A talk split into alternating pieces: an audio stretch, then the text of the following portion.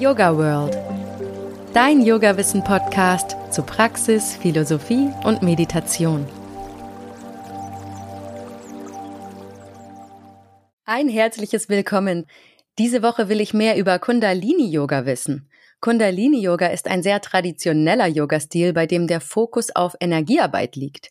Die Asanas, die Körperstellungen, werden mit dem Ziel geübt, dass die körpereigenen Energien immer besser fließen und einsetzbar werden. Aber am besten erklärt das jemand, der selbst Kundalini-Yoga macht. Mein heutiger Gast, Satya Singh, tut das seit geschlagenen 47 Jahren. Ich glaube, mehr Expertise auf dem Gebiet ist nicht zu kriegen. Hallo Satya Singh, ich freue mich sehr, dass du da bist. Hallo Susanne, ich freue mich auch. Satya Singh ist Soziologe, Astrologe und Autor mehrerer Bücher, unter anderem des Kundalini-Handbuches, das mittlerweile ein echter Klassiker der internationalen Yoga-Szene ist. Seit 1977 ist er Yogalehrer und betreibt seit Mitte der 90er gemeinsam mit seiner Frau das Yogazentrum Hohe Luft in Hamburg. Außerdem bildet er Kundalini-Yoga-LehrerInnen aus und koordiniert die Ausbildung deutschlandweit. Satya Singh, du praktizierst nun schon wirklich lange Kundalini-Yoga. Bei so einer Hingabe muss ich dich doch gleich mal nach deinem Yoga-Weg fragen. Wie kam es dazu, dass du dem Kundalini-Yoga quasi dein Leben gewidmet hast? Ich habe angefangen aus ein großes Bedürfnis heraus, um glücklich zu werden. Das klingt vielleicht ein bisschen komisch, weil heutzutage Leute hauptsächlich Yoga machen, um sich zu entspannen und vielleicht gesund zu werden. Wir waren damals in einer ganz anderen Phase der, der Entwicklung.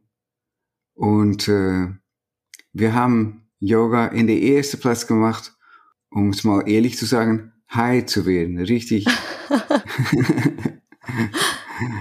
das hat sich später ein bisschen verwandelt. Aber damals am Anfang war es der Fokus. Ich wohnte damals in einem Studentenhaus, wo mehrere Studenten wohnten. Das war die Zeit, dass ich Soziologie studiert habe.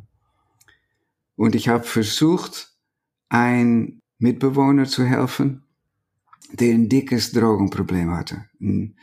Richtig heroinabhängig. Und ich habe ihm immer gut zugeredet und versucht, ihm zu helfen. Und das hat natürlich mit dem Wissen von jetzt, würde man sagen, natürlich überhaupt nicht funktioniert, weil das braucht ein bisschen mehr. Und selbst dahin wusste ich, dass er, er braucht eine gründliche Behandlung. Und deshalb war ich auch sehr skeptisch, als er einmal nach Hause kam und er sagte, ich war jetzt da und da, da wohnen, wohnt eine Gruppe Leute, die tragen weiße Kleider und tragen Turbanen und die wollen mir helfen, von den Drogen frei zu werden. Und ich war sehr skeptisch und äh, habe versucht, ihm das auszureden, aber er verschwand und ich habe ihn sechs Wochen nicht gesehen. Und er kam zurück und er hat sich so unglaublich verwandelt, das kannst du dich gar nicht vorstellen. Er war echt der, der fiese Junkie vorher, der sich nie waschte und selbst seine Brille nicht sauber machte und fette Haare und äh, sein Haut voller rote Punkte. Und jetzt kam er zurück nach diesen sechs Wochen. Makellos. Makellos weiß. Okay. Alles, sein Haut hatte sich geklärt. Und äh, er guckte mich in die Augen, statt dass er die ganze Zeit um mich herum geguckt hatte. Und das Wichtigste war noch, statt dass ich ihm beraten musste, hat er angefangen, mich zu beraten. Sechs Wochen. Na, dann, wurde ich doch sehr, sehr neugierig, weil es ging mir selbst auch überhaupt nicht gut. Und äh, dann bin ich einmal zu Besuch gegangen da in der Ashram. Das war damals noch viel, viel esoterischer, als es meistens jetzt ist. Und ich fand das so komisch. Ich hatte meinen Gitarrenlehrer dabei, ich hatte ihn mitgenommen. Wir haben dann so eine Art von heilige Mahlzeit mitgemacht. Und danach sind wir schleunigst in ein Café gegangen und haben einen Kaffee getrunken und haben gelacht und gelacht und gelacht. Das war so komisch. Leute, die Holländer, die tun, als ob sie Inder sind. Indische Gesänge, indisches Essen, indische Wörter überall. Ja, ich glaube, ich habe noch nie vorher oder nachher so viel gelacht in meinem Leben. Aber du siehst es vor dir auf dem Bildschirm das schützt nicht vor meine eigene Transformation. Ich war ganz deutlich nicht glücklich und ich hatte damals so ein, eine Art von Glückstagebuch. Das war ganz simpel. Ein horizontaler Strich und dann so eine Sinuskurve da drüber. Und als die Kurve dann über Null kam, war ich glücklich. Als die Kurve unter Null war, war ich unglücklich. Und als ich dann selbst auch angefangen habe, das Yoga zu machen, was, was mein Freund so gut getan hatte, da habe ich auch mein Tagebuch beobachtet und das hat eine sehr signifikante Veränderung gemacht. Weil vorher kriegte ich es eigentlich nicht über Null, ganz ehrlich gesagt. Mhm. Und nachher, als ich angefangen habe, regelmäßig Yoga zu machen, Kundalini-Yoga zu machen, kam es immer, nachdem ich Yoga gemacht habe, über Null. Und das bedeutete, ich konnte einfach nicht aufhören. Und ich habe erst zweimal im, in der Woche Yoga gemacht, dann habe ich viermal in der Woche Yoga gemacht. Und so hat es angefangen. Es hat eigentlich angefangen mit meiner eigenen Depression auch, die dann allmählich, aber sehr signifikant geheilt wurde durch Kundalini Yoga. Und dafür bin ich eigentlich immer dankbar. Und dafür habe ich auch diese feste Bindung an Kundalini Yoga. Und ich sehe noch immer, was ich selbst damals erlebt habe an Heilung und Veränderung und was mein drogenabhängiger Freund damals erlebt hat. Ich sehe das noch immer passieren mit ganz vielen Leuten, die Kundalini Yoga machen und die es ganz dringend brauchen. Und eigentlich, ja, da bin ich vielleicht nicht ganz neutral, aber nach meiner Einschätzung gibt es eigentlich keine Leute, für denen es nicht sehr, sehr gut wäre, Kundalini Yoga zu machen. ja, okay, kann sich jeder merken. Schleichwerbung. ja, dann bist du gleich dabei geblieben sozusagen. Ja. Kundalini Yoga beruht ja auf der Shiva Shakti Philosophie. Kannst du kurz erklären, was das ist? Ja, das ist, das ist jetzt eine schwierige Frage.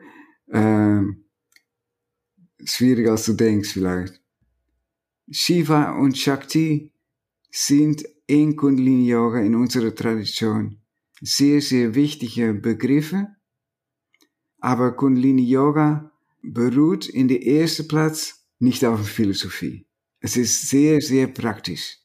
Es ist so von, Yogi Bhajan kam zum Westen, er hat gesehen, es gibt ganz viele Leute, die so unglücklich sind, wie ich das damals auch war. Und er hat angefangen zu unterrichten.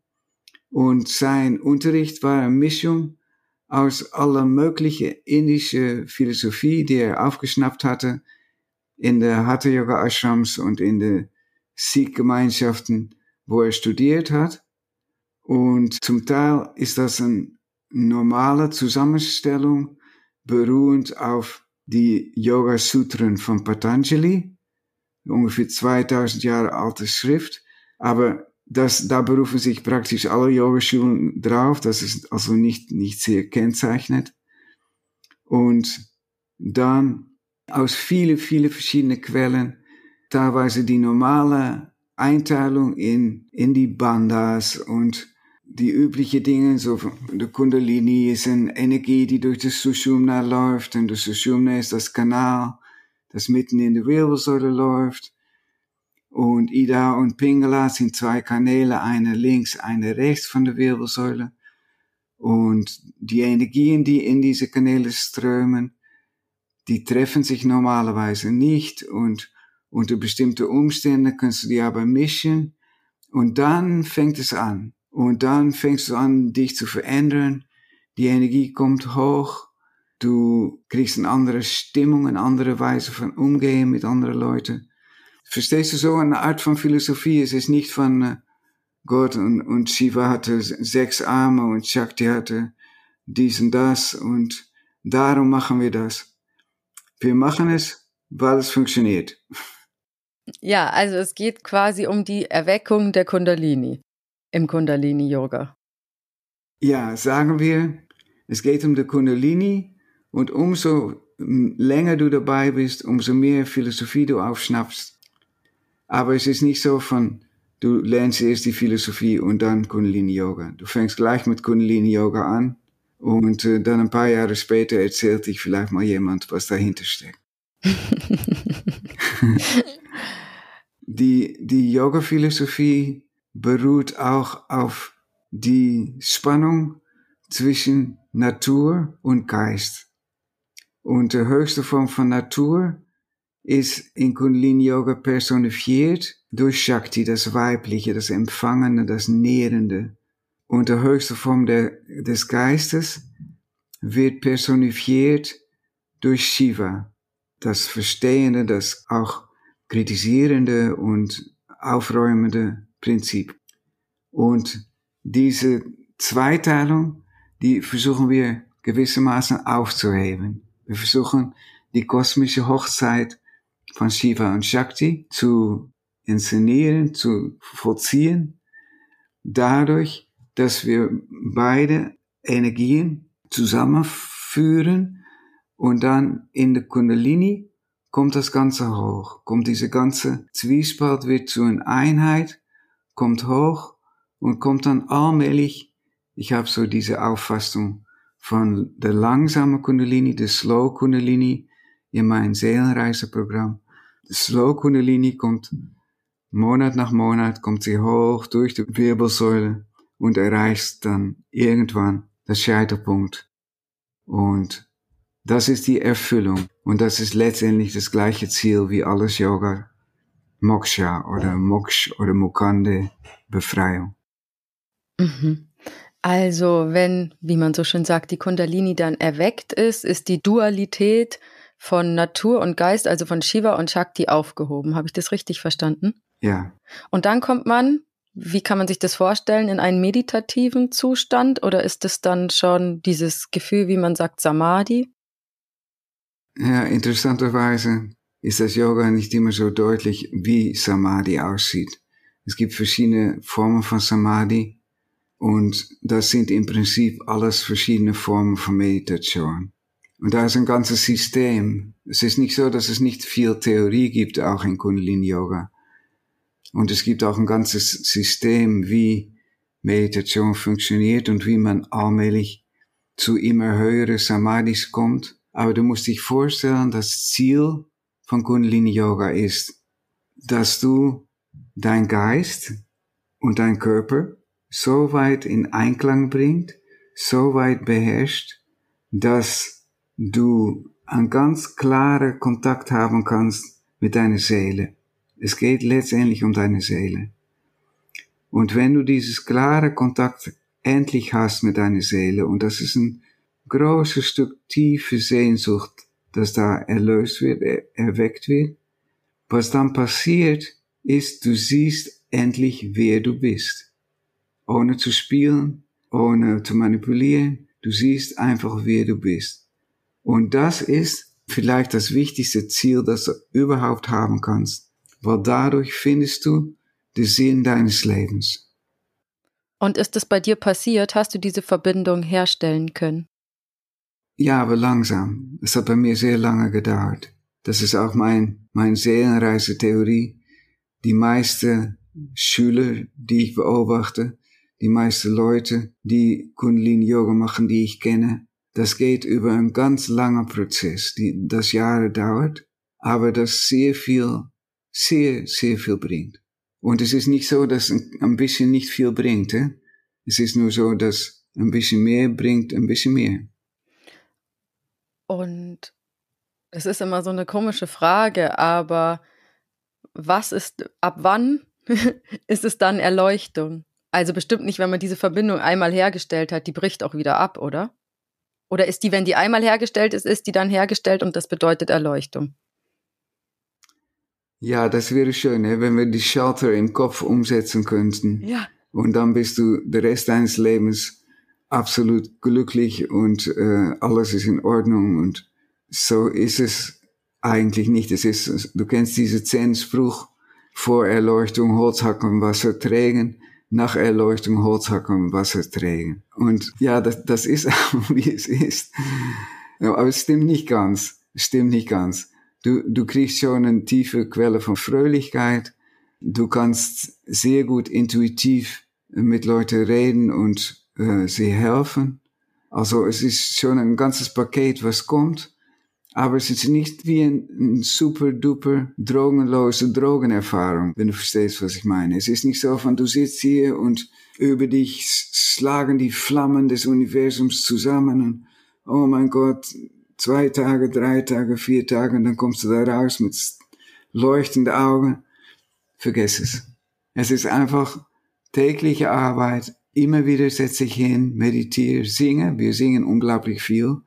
Mach Übungen und Schritt für Schritt, für Schritt, für Schritt, für Schritt, für Schritt wird es immer schöner. Aber wir sind hier auf die Erde. Die Erde ist keine Schule, wo es ein Endexamen gibt. Das kommt danach oder Gott weiß wann. Die Erde ist eine Schule, ja, wo du dranbleiben musst. Und dann wird es immer, immer schöner. Satya Singh, auf deiner Website schreibst du, du lebst nach Sikh Dharma. Was ist das? Also Yogi Bhajan, der Großmeister von Kundalini Yoga, war ein Sikh. Und ich sag mal, theoretische Sikh und praktische Sikh, die sind ein bisschen unterschiedlich. Theoretisch, und das sprach eigentlich eine Menge von uns sehr an, theoretisch sind alle Sikhs eigentlich nicht religiös.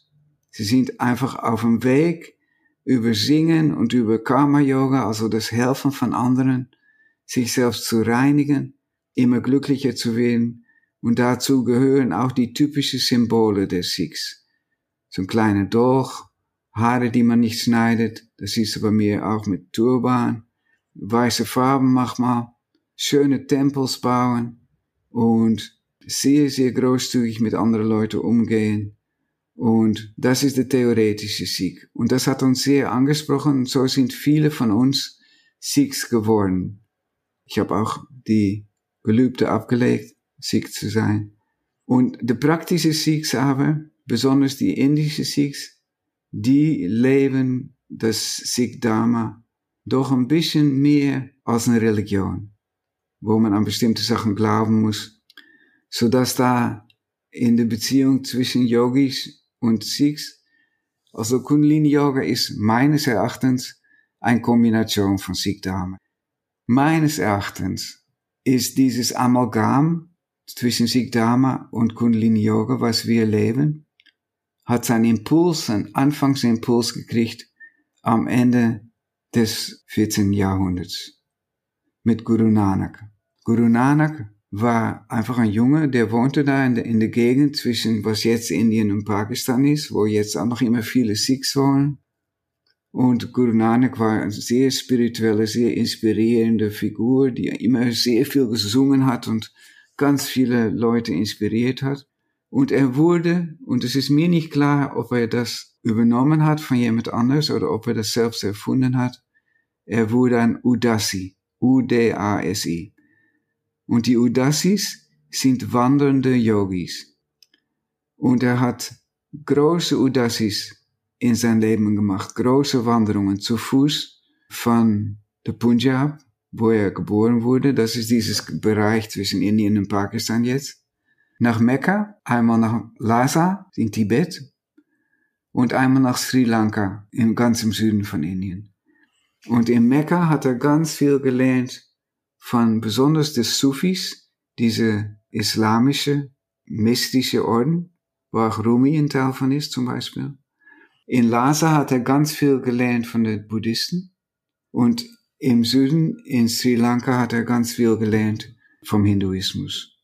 Und dann kam er nach Hause, nach viele, viele Jahren wandern, wandern, wandern, Gitarre spielen, singen. Und er hat das rituelle Bad genommen, was damals üblich war für alle Leute praktisch. Aber er kam drei Tage und drei Nächte nicht aus dem Wasser vom Fluss raus. Und dann kam er raus und hat gesagt, es gibt kein Hindu, es gibt kein Muslim. Und hat dann angefangen, sein eigenes spirituelle Orden zu gründen in ein Dorf in der Nähe, eine Art von Bauernexistenz. Und als er das Gefühl hatte, dass er sterben würde, da hat er zwei Leute zu ihm gerufen. Das eine war sein Nachfolger für die Sikhs, die sich inzwischen gegründet hatten. Die sahen so ein bisschen aus, wie ich auch aussehe, mit lange weiße Gewände und Turbane und Bärte und ganze rituelle Oberbau, sag mal. Und er hat gesagt, Angad, das war sein Nachfolger, du bist mein Nachfolger für die Sikhs. Und sein Sohn, Baba Sirichand, war kein Sikh. Er hatte einfach nur Lenden, Schürze und hatte die Paraphernalia, Dreadlocks und alles von den Yogis. Er hat gesagt, Baba Sirichand, du bist mein Nachfolger, was die Udasis betrifft.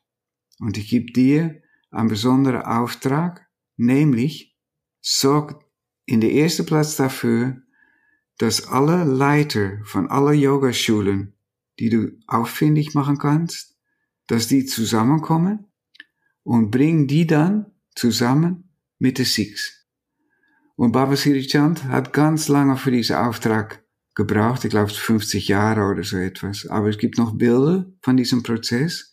Dann siehst du auf dem einen Bild Baba Sirichand mit all den Yogis um ihn herum, alles Dreadlocks und Dreizacken und Posaunen, also die Paraphernalia, die die Yogis trugen. Und du siehst ein paar Leute durch die Luft fliegen, da sind auch ein paar Frauen dabei, das war selten genug leider. Und dann ist ein, gibt's ein anderes Bild, da siehst du diese Gruppe Dreadlocks-Typen und du siehst die Gruppe Sikhs mit weißer Kleidung, äh, die alle zu Baba Sri Chand und zu der damaligen Nachfolger von Guru Angad war Guru Amardas und Guru Ramdas. Das heißt, es sitzen in der Mitte Guru Ramdas als der Sänger und Karma-Yogi von den Sikhs und Baba Siri Chand als der Dreadlock-Yogi mit seinem Lennenkleid. Und da ist eine Funke gesprungen. Und dadurch singen wir so viel im Yoga. Dadurch haben wir auch eine Philosophie, die durch die Philosophie der Sikhs beeinflusst wurde.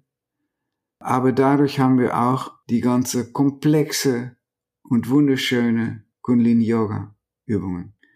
Und natürlich war es nicht so ähnlich an, was wir jetzt machen. Aber da ist, das ist eigentlich das Einzige, was gut erklären kann, warum diese Überlappung von Sikdama und Kundalini Yoga passiert ist.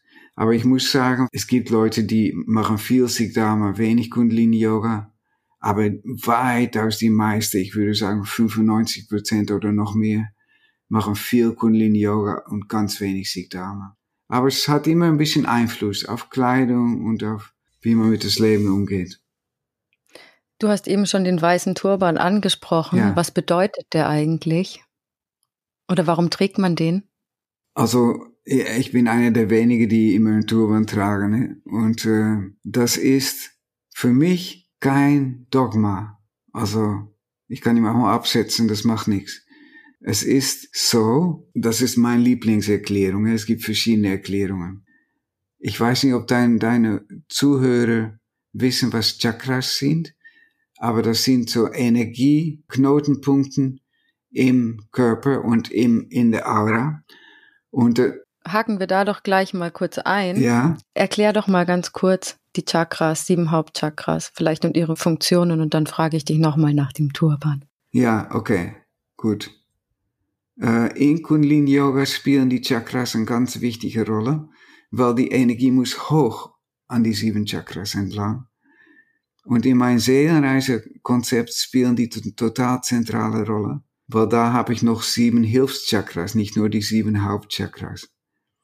Aber in der normalen Kundalini Yoga ist es so, und ich gehe eben äh, in Swins Galopp dadurch. Mhm. Äh, du hast erstmal das Wurzelchakra, was dein Kontakt mit, mit der Erde, mit Geld, mit, mit Häusern, mit Sicherheit zu tun hat. Und das ist auf dem Damm zwischen After- und Geschlechtsorgan. Meistens eine rote Farbe gebraucht. Dann gibt es das Sexualchakra, das in unserem System ungefähr sein, sein Kshetram, seine Pforte, auf der Mitte des Schambeins hat, meistens orange gefärbt ist und unsere Kreativität und Fantasie und einfach Lebensfreude kennzeichnet. Dann gibt es in unserem System, da gibt es auch andere Meinungen über, ungefähr drei bis fünf Zentimeter unter der Nabel. gibt es meistens gelb gesehene Energie, die mit Klarheit in der Mitte sein, Grenzen wahren können und auch ein bisschen polarisieren mit anderen Leuten steht. Und dann gibt es einen ganz wichtigen Übergang vom Nabelchakra, das so willensorientiert ist, zum Herzchakra. Liebe, heilen, ein lindgrüne Energie auf der Brustmitte. Und dann der nächste ist hellblau unter dem Kehlkopf. Und die sind alle doppelt, he? nur der Wurzelchakra und das Scheitelpunktchakra sind einzeln. Und das Kehlchakra hat mit Kommunikation zu tun, sich gut ausdrücken können, gut singen können, gerne singen können, gerne zuhören auch Leute. Dann gibt es noch eine bei der Nasenbrücke zwischen die Augenbrauen. Das ist das äh, Zentrum von Intuition, wo du Entscheidungen treffen kannst, weise Entscheidungen und wo du auch den Weg, deinen Weg finden kannst und folgen kannst. Das ist ein ganz wichtiger und dann gibt es auf dem Scheitelpunkt in der Mitte, ziemlich beim vorderen Fontanelle, das Scheitelpunktchakra oder Kronenchakra. Das ist wieder ein Einzelner, der Kontakt mit der Aura hat und äh, gibt im Prinzip noch viel mehr natürlich darüber, aber das ist das Modell der Chakren. Okay, und das sind sozusagen Energiezentren und die kann ich dann mit Kundalini-Yoga aktivieren? Ja, Absolut. Wenn du ein bisschen Geduld hast. Im Prinzip hat jeder Mensch die Chakren. Und bei den meisten Leuten schlafen die auch nicht. Der Kundalini schläft bei vielen Leuten. Aber die Chakren, die sind nur sehr unterschiedlich stark. Also es gibt Leute, die haben oh, ganz viel sexuelle Projektion oder die sind die ganze Zeit am Quatschen, weil sie so ein starkes Scale-Chakra haben oder oder die sind die ganze Zeit so ein bisschen verträumt und äh, das ist okay, aber es ist kein Leben aus der Fülle heraus. Wenn du aus der Fülle heraus lebst, dann hast du all deine Chakren gleichmäßig entwickelt und du hast ein gutes Energiekontakt zwischen die Chakren, so dass du eine schöne, harmonische, charismatische Ausstrahlung hast und dich auch gut fühlst und in verschiedenen Umständen auch wirklich differenziert auftreten kannst. Kannst du das erkennen, wenn jemand vor dir steht, welche Chakren stärker sind und welche Chakren schwächer?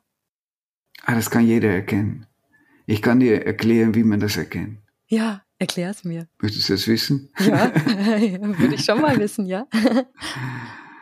Es gibt einen kleinen Trick, wie man das machen kann. Weil du denkst, oh, Chakras sehen, oh mein Gott, dann bist du ein halbe Heilige und äh, hast ganz besondere Augen. Aber das stimmt nicht. Also ich mache zum Beispiel in der Stufe 2 der Lehrerausbildung, wenn ich über Chakras und Kommunikation unterrichte, dann meistens sind es so 20, 30 Leute, die lasse ich in zwei Kreise stehen, zwei konzentrische Kreise. Der Mittelkreis steht mit dem Gesicht nach außen, der Außenkreis mit dem Gesicht nach innen. Und jeder hat einen Partner. Und die Leute, die in der Mitte stehen, in dem Mittelkreis, die haben die Augen geschlossen. Die, die in der Außenkreis stehen, die haben die Augen offen. Und haben vorher ein paar Übungen gemacht, sodass die Energie gut hochgekommen ist, gut stark ist.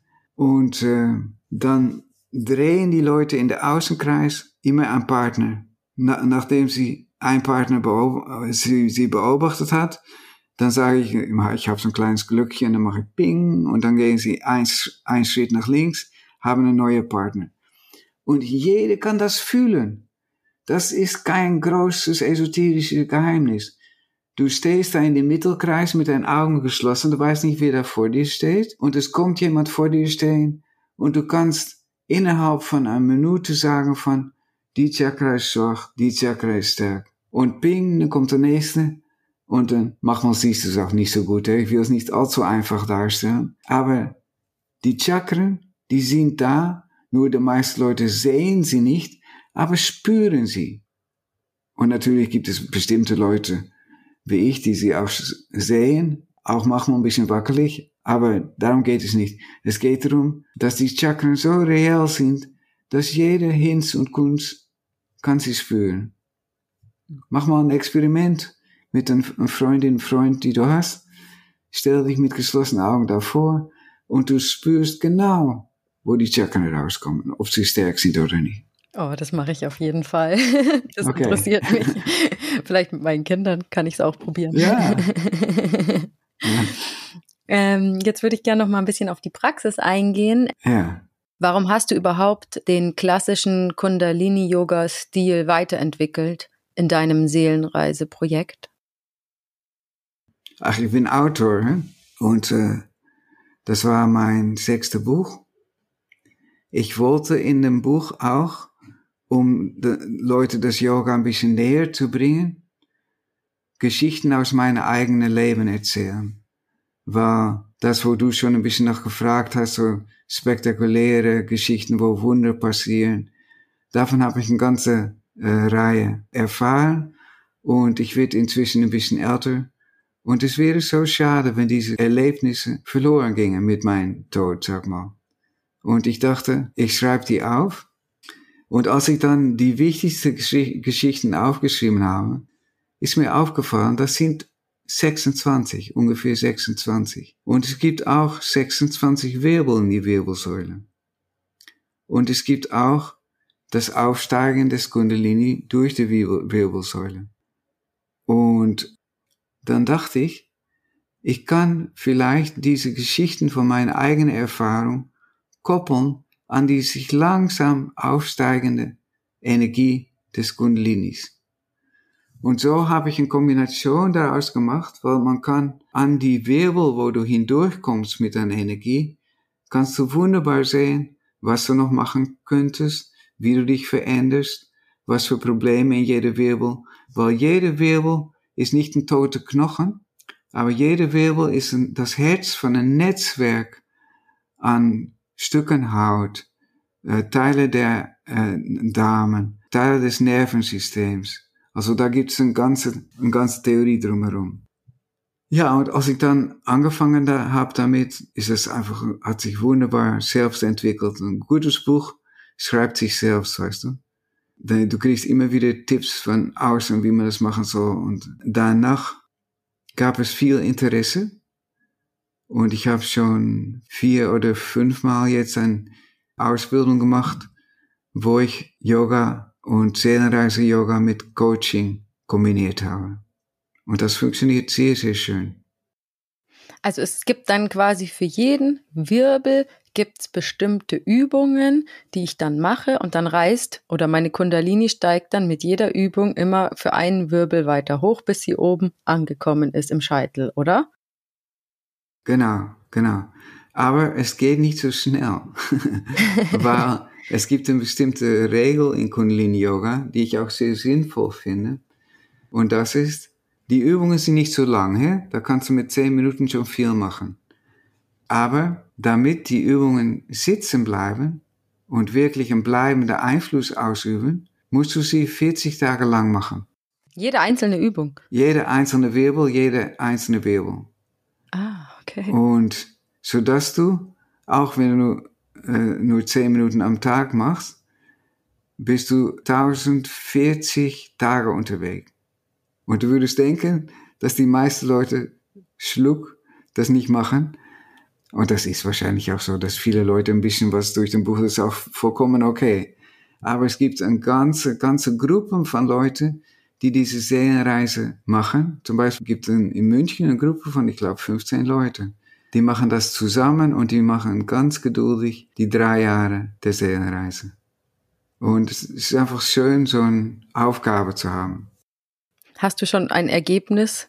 Hat irgendjemand dich mal angeschrieben und gesagt, ja, also ich bin oben angekommen? Nee, noch nicht. Das ist noch nicht lang genug, dass das Buch auf dem Markt ist. Ach so, okay. Ja. Dann müssen wir da nochmal nachforschen, was die Menschen sagen. Ja, in, in ein paar Monaten erwarten wir die erste Ernte. Okay. Aber was wir haben, was wir haben, sind Heilungserfahrungen. Es ist absolut erstaunlich, weil ich habe eine Webseite danach gemacht und auf die Webseite sind 26 Videos, was man da machen kann. Falls das einen von deinen Leser interessieren würde. Die Webseite ist www.kundalini-yoga-seelenreise oder so etwas. Und das ist auch wie ein Blog. Das heißt, die Leute teilen miteinander von welche Erfahrung sie mit welcher Wirbel haben. Es gibt schwierige Wirbel. Es fängt auch an mit dem Rebirthing zum Beispiel. Und das ist sehr bewegend, um das zu lesen, was, was mit den Leuten passiert, wenn sie diese systematische innere Pilgerfahrt machen. Ja. Eben habe ich jetzt noch vergessen, weil ich ja gesagt habe, ich spreche dich nach der Erklärung der Chakras nochmal auf den Turban an. Die Erklärung müssten wir noch beenden. Ah, ja. ja. Also meine Lieblingserklärung für den Turban, und so sind wir auf die Chakren gekommen, ist, dass wenn du intensiv Kundalini-Yoga machst, wenn es nicht intensiv ist, dann brauchst du nichts zu machen. Aber wenn du intensiv Kundalini-Yoga machst, richtig oft und intensiv, dann öffnet sich das siebte Chakra ganz weit weil es einfach den Segen der, der Kosmos empfangen möchte oder so etwas. Also die Krone, die öffnet sich ganz weit. Und weil wir nicht gerade in, in einer Art von Ashrams leben hier und einen heiligen Lebensstil führen, ist es so, dass in den meisten Räumen, wo du sowas machen würdest, selbst der meiste Yoga-Raum, auch Gedanken rumschwirren oder Erinnerungen an, an frühere Tragödien, die da passiert sind oder Gott weiß was. Und wenn das siebte Chakra so weit aufgeht, dann ist es auch verletzlich.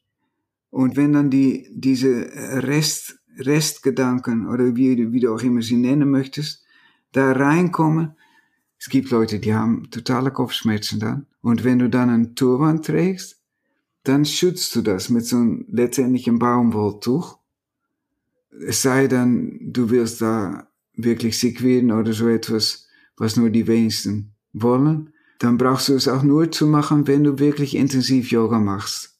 Und das wirst du auch fühlen. Das fühlt sich so gut an dann. Das wollen vielleicht einige mal ausprobieren. ja, gerne. Wir haben ja im Vorfeld zum Podcast gemailt und da hast du mich angeschrieben mit Satnam Susanne. Und Aha. irgendwie kam mir das Satnam wichtig vor. Ja. Kannst du mir sagen, was das bedeutet? Also Satnam ist so ein Basismantra. Es ist vielleicht der allerwichtigste Mantra, die wir haben. Sat ist Wahrheit oder Wirklichkeit und Nam ist Identität. So das Satnam bedeutet so etwas wie, was ist meine wahre Identität? Aber es hat auch eine praktische Wirkung, weil wir versuchen, so wenig möglich zu, zu denken bei bestimmten Übungen.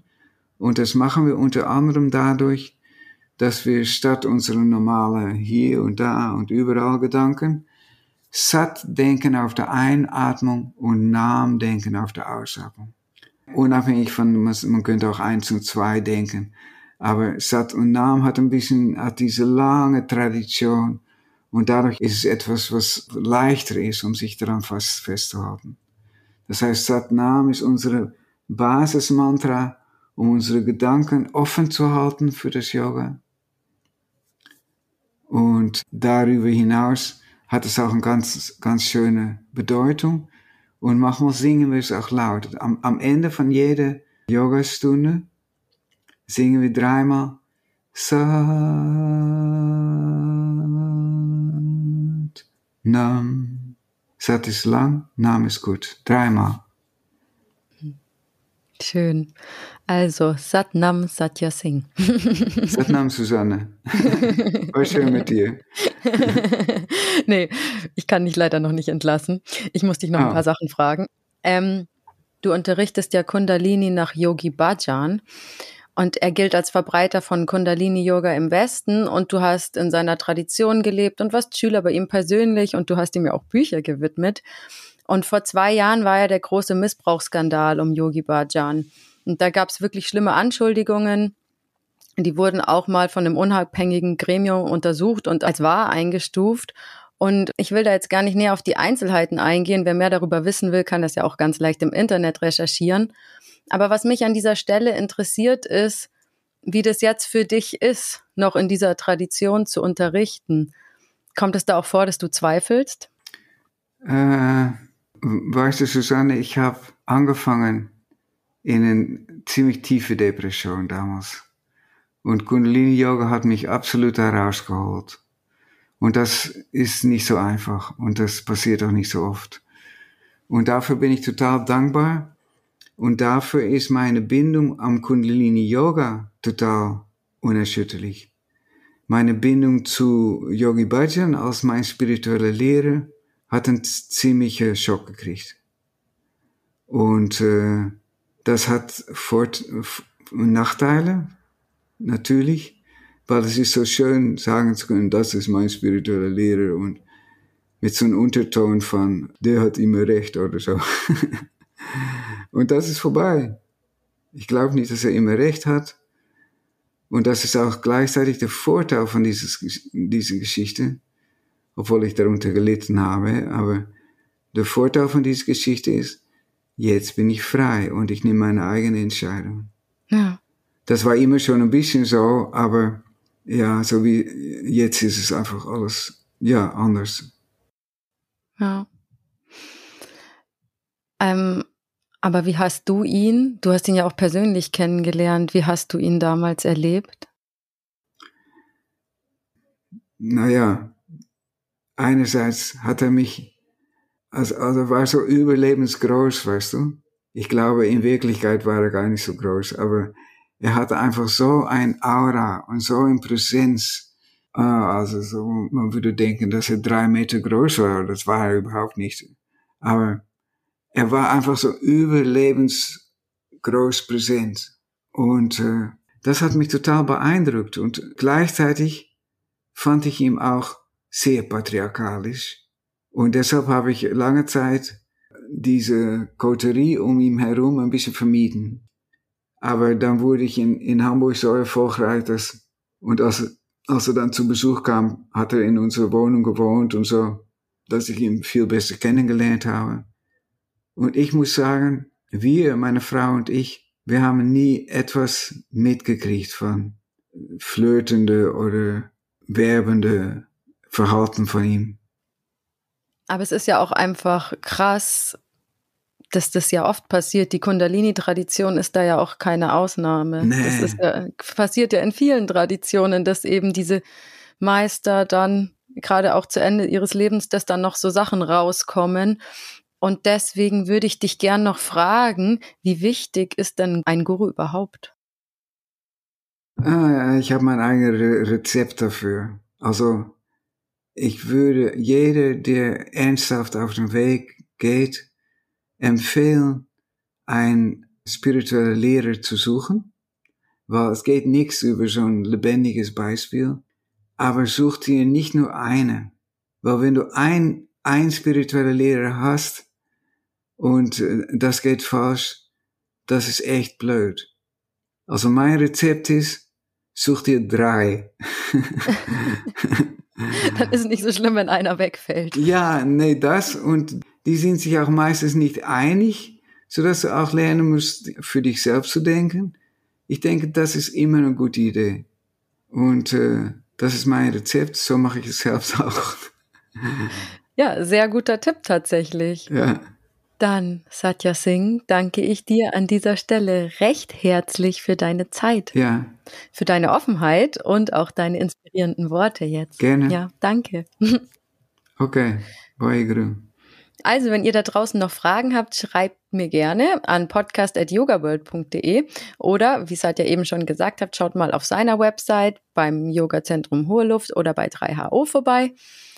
Und ich freue mich auch über Anmerkungen, Kritik und natürlich über eine Bewertung und wenn ihr den Podcast abonniert. Tschüss und bis zum nächsten Mal, eure Susanne. Ja, tschüss an alle, danke, dass ihr zugehört habt und vielleicht sehen wir uns nochmal. Satnam. Satnam.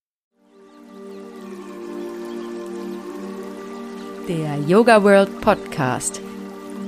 Jeden Sonntag eine neue Folge von und mit Susanne Moors auf yogaworld.de.